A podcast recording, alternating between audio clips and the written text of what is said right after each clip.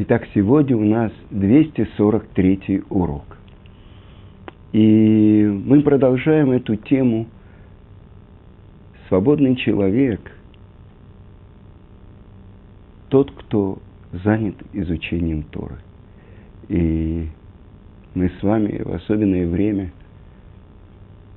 во время пасхальной недели, и, несомненно, эта тема – выхода на свободу. Ведь вчера мы были рабами фараона. И мы читали в пасхальной Агаде, если бы не вывел нас Творец на свободу, то мы и дети наши до сегодняшнего дня были бы в рабстве у фараона. У какого фараона? Кости всех фараонов уже, нельзя сказать, сгнили, уже лежат мумиями в пирамидах мы были бы рабами у фараона. И тогда надо понять, что это такое паро, что такое фараон. И это то, что формулирует пророк Эхескель. То, что фараон говорит. Кто такой Ашем, кто такой Творец, я не знаю. Евреев не отпущу. И что же он говорит?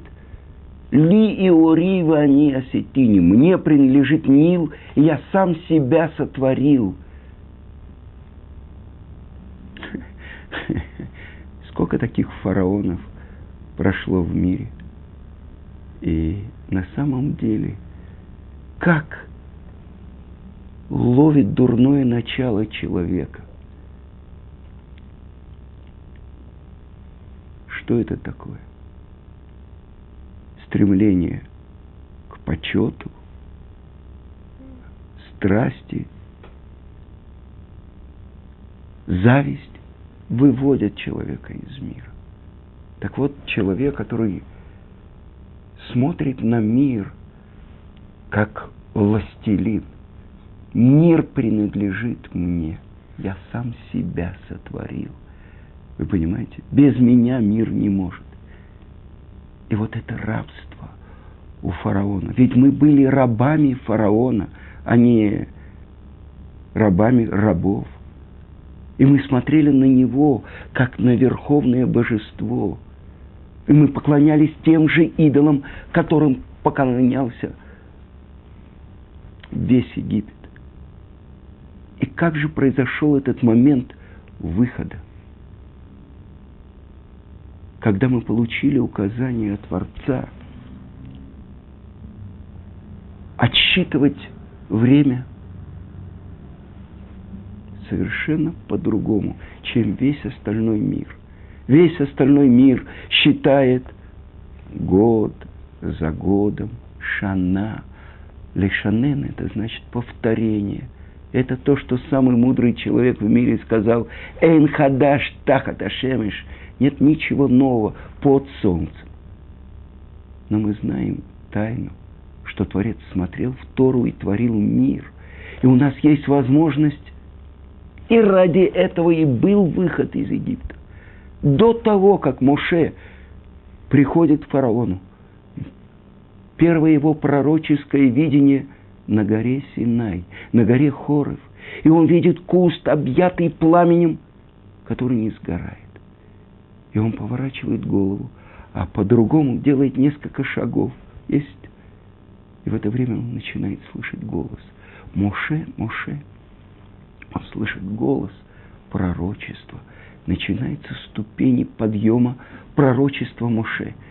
И вот Творец посылает его вывести еврейский народ из Египта.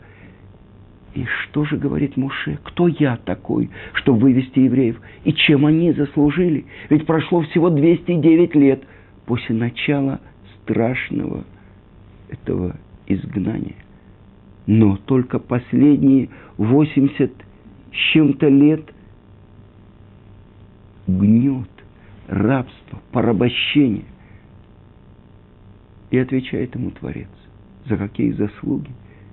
Потому что когда вы выйдете из Египта, вы послужите мне на этой горе. Я в Дуни аля Аразе. А что произойдет на этой горе? Произойдет дарование Торы – там мы из народа рабов родимся, как народ получивший Тору. Народ, открывший, освободившийся от дурного начала, освободившийся от власти Ецерара, от ангела смерти. Народ, поднявшийся на уровень пророков. Народ, который поднялся на ступень первого человека, Адама, до греха. И это вчерашние рабы, которые только думали, где достать солому для кирпичей, как успеть выполнить норму. Помните в России, где вы это брали, где это давали? Ничего нового фараоны не придумали. Советские красные фараоны не придумали ничего – надо сделать, чтобы не хватало. Надо сделать, чтобы были очереди. Надо сделать, чтобы человек думал только о хлебе насущном. Прокормить своих детей. А не про то, что это все нечеловеческое существование. Так вот, там мы получаем отсчет времени. Аходы шазер лахем рош ходашим – Решон гу лахем леходшея шана. Месяц это для вас начало месяца. Первый он у вас для месяцев года. Ходыш, хадаш, обновление. Освободиться от рабства можно и в тюрьме.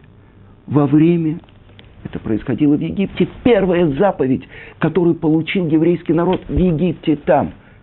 Это первый месяц. Месяц Нисан. Объясняют комментаторы. Ходы Шанасубо Ниси Марбе. Месяц, в который произошло множество чудес. И вот мы получаем самое непонятное повеление. 10 числа этого месяца мы должны взять барашка на дом, а потом резать его – и это и будет пасхальная жертва. Кровью его надо помазать косяки и перекладины дома. Как можно такое сделать? Это значит идти на самоубийство. И как я помню на уроке мой учитель Равицкак Зильбер, что память о праведнике была благословена, говорил, ну так можно было бы где-нибудь в кастрюльке тихо сварить его. Нет – надо на вертеле его жарить. И запах жареного барашка разносится по всему Египту. Но как можно было решиться его взять? И это то, что каждый отец утром 10 Нисана, а тогда это была суббота, он прощался с семьей, прощался с женой и говорил, даже если это принесет мне смерть, Творец мне это повелел, я с ним. Я выбираю Творца. Это тот самый баран, то самое созвездие Овна, которому он вчера поклонялся со всем Египтом. И он идет и берет, покупает на рынке этого барана и спрашивает египтяне, куда ты тащишь нашего идола? Домой. И что ты будешь с ним делать? Привяжу к кровати на четыре дня. А потом, а потом буду резать и жарить на вертеле. И сказано, суббота перед праздником Песахом называется Великая суббота. Из-за того великого чуда, которое произошло в тот день. Потому что каждый египтянин готов был разорвать этого еврея на миллиарды мелких кусков. Он же охуляет святыню. Сейчас, вы знаете, в Индии как-то вышли коровы на взлетную полосу в аэропорту. Объявлено было, что самолеты не могут лететь, пока их как-то каким-то образом не убрали оттуда. Священные коровы. А это священный баран. И вот в этот момент, когда еврей преодолевал свой страх и с полным самопожертвованием шел на то, чтобы взять этого барана, а потом он его резал, и вдруг оказывался новый закон. Запрещено есть пасхальную жертву необрезанному. А большинство евреев отказалось от обрезания там, в Египте. Почему? ну, некрасиво, некультурно. Мы же хотим быть вместе с нашими братьями египтянами, вместе служить их высшим идолам и получать их воздействие. Сейчас было восстановить тот союз, который установил Авраам Авину с Творцом мира. И то, от чего евреи отказались, кроме колена Леви, которое продолжало изучать то, что передано было от Авраама, Ицкака, Якова, через колено Леви, через Иуду, который построил Бейт Мидраш в земле Гошин. Колено Леви продолжало нести эту эстафету. И вдруг Муше говорит, нельзя есть пасхальную жертву необрезанную. И в тот день, и даже в ту ночь, хотя обычно мы сейчас после дарования Торы делаем обрезание только днем, тогда можно было и ночью, мы делали обрезание. И тогда сказано так у пророка Ихискеля. И это то, что мы говорим во время каждого обрезания нашего новорожденного ребенка, еврея. Уйомер лах бадамай хаи. И скажу тебе, в твоих кровях ты будешь жить. В крови пасхального ягненка и в крови обрезания. Именно этим, этими, этой кровью, этими кровями мы должны были помазать косяки дома и перекладину.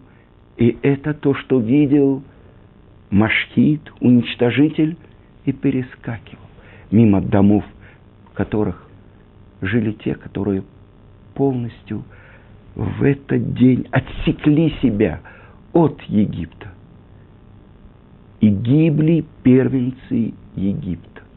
Первенцы, которые были важными в Египте. Ведь фараон был первенец, поклонение первенцу. И гибли до десяти сыновей в одном доме. Почему? Потому что настолько был развратен Египет, что в одном доме могло быть десять первенцев от десяти разных отцов это был выбор. Это было возвращение к союзу, который установил Авраам. И давайте вспомним, это то, что сделал Авраам. Когда он разбил идолов в семье, в доме у своего отца. Это то, что мы восстановили эту связь. И в ту ночь, когда с перевязанными чреслами, держа посох в руке, мы ели пасхальную жертву вместе с мацой и горькой зеленью. И это то, что сказано. Ради этого, ради мацы, горькой зелени и этой пасхальной жертвы. В ту ночь мы ели впервые пасхальную жертву. И в ту ночь открылась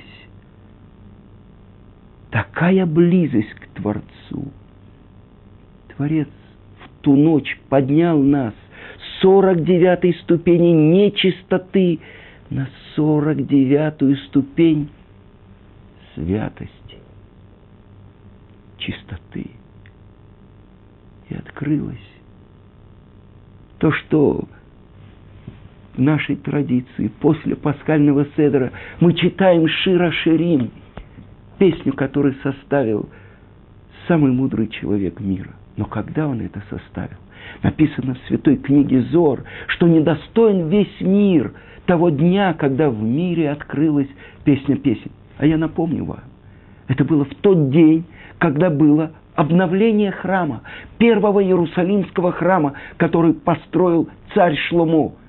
Оказывается, храм второстепенное по отношению к этой песне всех песен, которые лишь Шломо – Раша объясняет, кто такой Шломо? Мелех шалом шело, царь, которому принадлежит весь мир. Какая любовь у Шлома, у царя мира, к своей возлюбленной. А кто это Шуламид? Это его еврейский народ. И то, что написано в Широ Ширим – Ишакени, мимишекос пиху, китовим додеха мияйн. Целуй меня поцелуями уст твоих, потому что твои ласки дороже мне всех наслаждений мира. Когда это произошло? Это произошло у горы Синай, когда мы лицом к лицу воспринимали речение Творца. Это сравнивает Шлома с поцелуем губы в губы. Каждый еврей слышал обращенное к нему обращение Анохи, Ашем Локейхо, Ашер Цитиха, Ми Эрец Мицраим, Ми Бейта Вадим.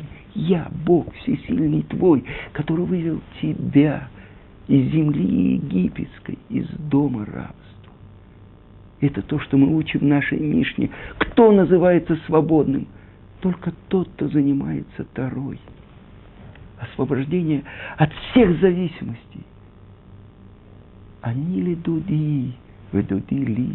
Я моему возлюбленному, а он мне. Это то, что царь Давид говорит.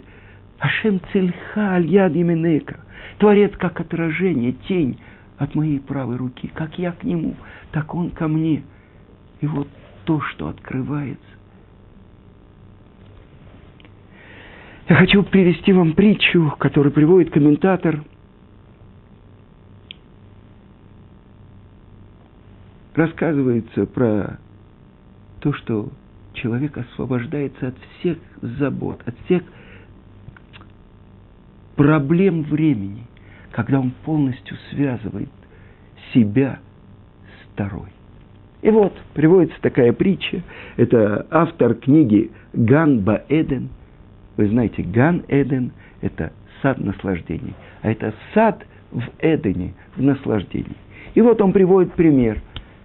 Люди, которые говорят, ну я буду заниматься Тарой, но а кто же даст мне пропитание? Два очень успешных торговца заработали очень большие деньги. И вот они уже находятся на территории земли Израиля и должны прийти к себе домой. И вот они оказались в каком-то месте. И они остановились в гостинице, и они выяснили, что хозяин гостиницы верный человек, и не отдали ему 50 тысяч золотых динаров, которые они заработали. И вот в субботу они вышли пройтись, и вдруг один из этих торговцев слышит какой-то странный звук, э, который издает при каждом своем шаге его друг, другой торговец. И он спрашивает у него, что это за звук? Я слышу звон золотых монет. Он говорит, да, это 50 динаров, которые я ношу с собой в кармане. Он говорит, ну почему же ты не отдал на хранение вместе с этими огромными деньгами, которые мы отдали э, хозяину таверны, в гостинице, в которой мы остановились. Это я ему не доверяю. Что ты говоришь? Надо немедленно вызвать бричку с э, двумя могучими людьми. Что ты говоришь? В субботу вызвать бричку и так далее? Ну, конечно. Померяй свою температуру, ты же ненормальный. Ты отдал 50 тысяч золотых динаров – а 50 ты ему не отдал. И о чем идет речь? Человек, который посвящает себя постоянному изучению Торы. Он думает, ну а что я буду есть? Тот, кто полностью связывает себя с Торой. Он знает, я исполняю его волю. Несомненно, он дает пропитание всему миру. От самых огромных как сказано в псалме царя Давида, э, корней реймим, реэм, огромные, могучие животные, я не знаю, с рогом, и до яичек, самые последние муравья. Он посылает пропитание всем. Так тот, кто занимается тем, ради чего сотворен мир, он не пошлет ему пропитание. И продолжает Тана и говорит, и всякий, кто занят, постоянно занят изучением Торы, он возвышается. Как сказано, от дара к наследию в Творце, а от наследия в Творце к высотам. И так сказано в, тракта, э, в э, Седер э, в книге Бамидбар. Из пустыни к Матану. А из Матана к Нахлиель. А из Нахлиеля в Бамот. А из Нахлиеля, то есть как бы из удела Бога к возвышению. То есть к высотам. То есть, сказано так, тот, кто постоянно изучает Тору, Тора наделяет его смирением, отдаляет его от греха, приближает к добродетелям, возвеличивает его и возносит его над всем сотворенным. Благодаря чему он возвеличивается? Благодаря мудрости Торы и тем благородным качествам, которые он обрел благодаря изучению Торы. Но обратите внимание, из пустыни к дару. Почему мы получили Тору в пустыне? Потому что если человек не превращает себя в пустыню, он не может получить Тору. Сколько бы человек не изучал Тору, разве он может вместить эту божественную мудрость? Только когда он понимает, что он в пустыне, что у него ничего нет, только тогда он может приобрести божественную мудрость. И это то, что сказано. Из пустыни к дару. К матану. И тогда Тара дается ему как дар, как подарок. И поэтому у него есть наследие в Творце. От дара к нахлиелю, к наследию в Боге. А потом он возвеличивается, как сказано, а от наследия в Бога к высотам. Итак, мы завершаем вторую барайту. Слова Рабьеушо бен Леви,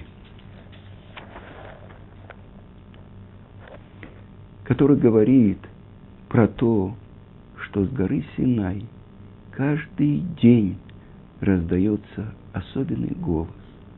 Горе творением, которые наносят обиду Торе. Потому что каждый, кто не занят изучением Торы – он опозорен. В Мишле с чем сравнивается, с кем сравнивается такой человек? Свиньей, у которой в пятачке находится бриллиантовое колье. Это похоже на красивую на вид женщину, которая ведет себя бесстыдно.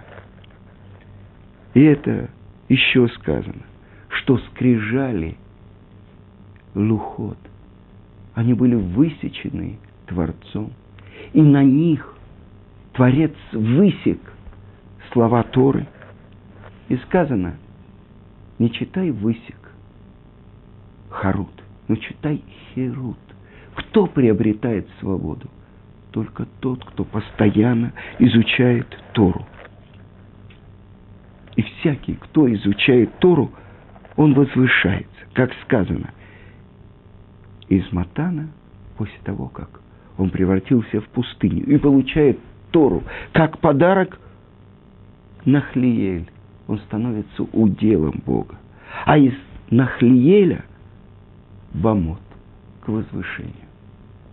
Итак, мы видим – урок Рабиушу бен Леви.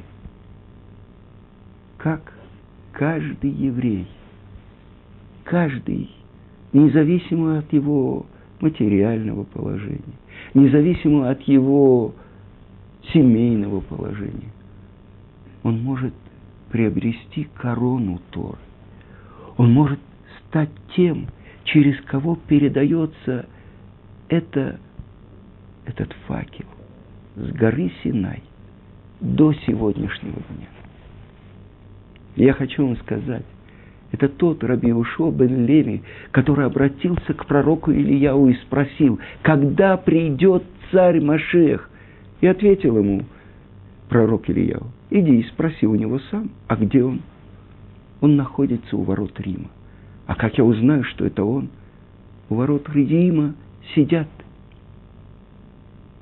бедные, которые просят милости. И как они просят милости? Тем, что они показывают свои раны. И они обычно разматывают все свои бинты и показывают свои раны. А он разматывает одну рану и тут же ее заматывает и разматывает другую. Почему? Что может быть Творец в это мгновение? Ему скажет идти и освобождать весь еврейский народ, а он будет занят своими ранами. С другой стороны, поймите, раны у царя Машеха – это то страдание, те раны, которые получает каждый день еврейский народ. Что в каждом поколении встают против нас, чтобы уничтожить. В Акадош Баруху Мацилейну Виядам. И Творец спасает нас из их рук. И вот он приходит к воротам Рима, и вот он видит этого нищего – и он обращается к нему и спрашивает, когда придет наш господин? И отвечает ему Машех, привет тебе, сын Леви. Когда? Сегодня. И радостный возвращается Рабиушу бен Леви, но проходит день, заходит солнце, а царь Машех не приходит. И вот через день он встречает пророка Ильяу, спрашивает у него, почему же не пришел наш царь Машех? Ты его не понял, то, что он тебе сказал. Сегодня, айом имбеколот ишмау, сегодня, если мой голос вы будете слушать, так говорит царь Машех. Но знай, Иошуа бен Леви, он приветствовал тебя и сказал, приветствую тебя, сын Леви. Это значит, что и ты, и твой отец имеете отношение к будущему миру. Итак, сказано в наших книгах, что в Ниссан мы были освобождены, и в будущее время мы будем освобождены в Ниссан. Мы находимся в месяц во время которого произошло множество чудес для еврейского народа. Чудо, то, что мы с вами имеем отношение к нашей святой Торе. Чудо, что мы вышли от этого, из этого самого советского Египта. И вот это то, что голос – с горы Хоров говорит, чтобы мы вспомнили. Я Бог твой, который вывел тебя из земли египетской, из дома рабства. Право на свободу, право быть тем, кто является уделом Творца. Это мы с вами. Чтобы Творец услышал наши молитвы, и чтобы поскорее Он послал своего царя Машеха, которого мы ждем. Мы, вчерашние рабы, но сегодняшние свободные люди. Это радость, о которой должен помнить каждый вышедший на свободу.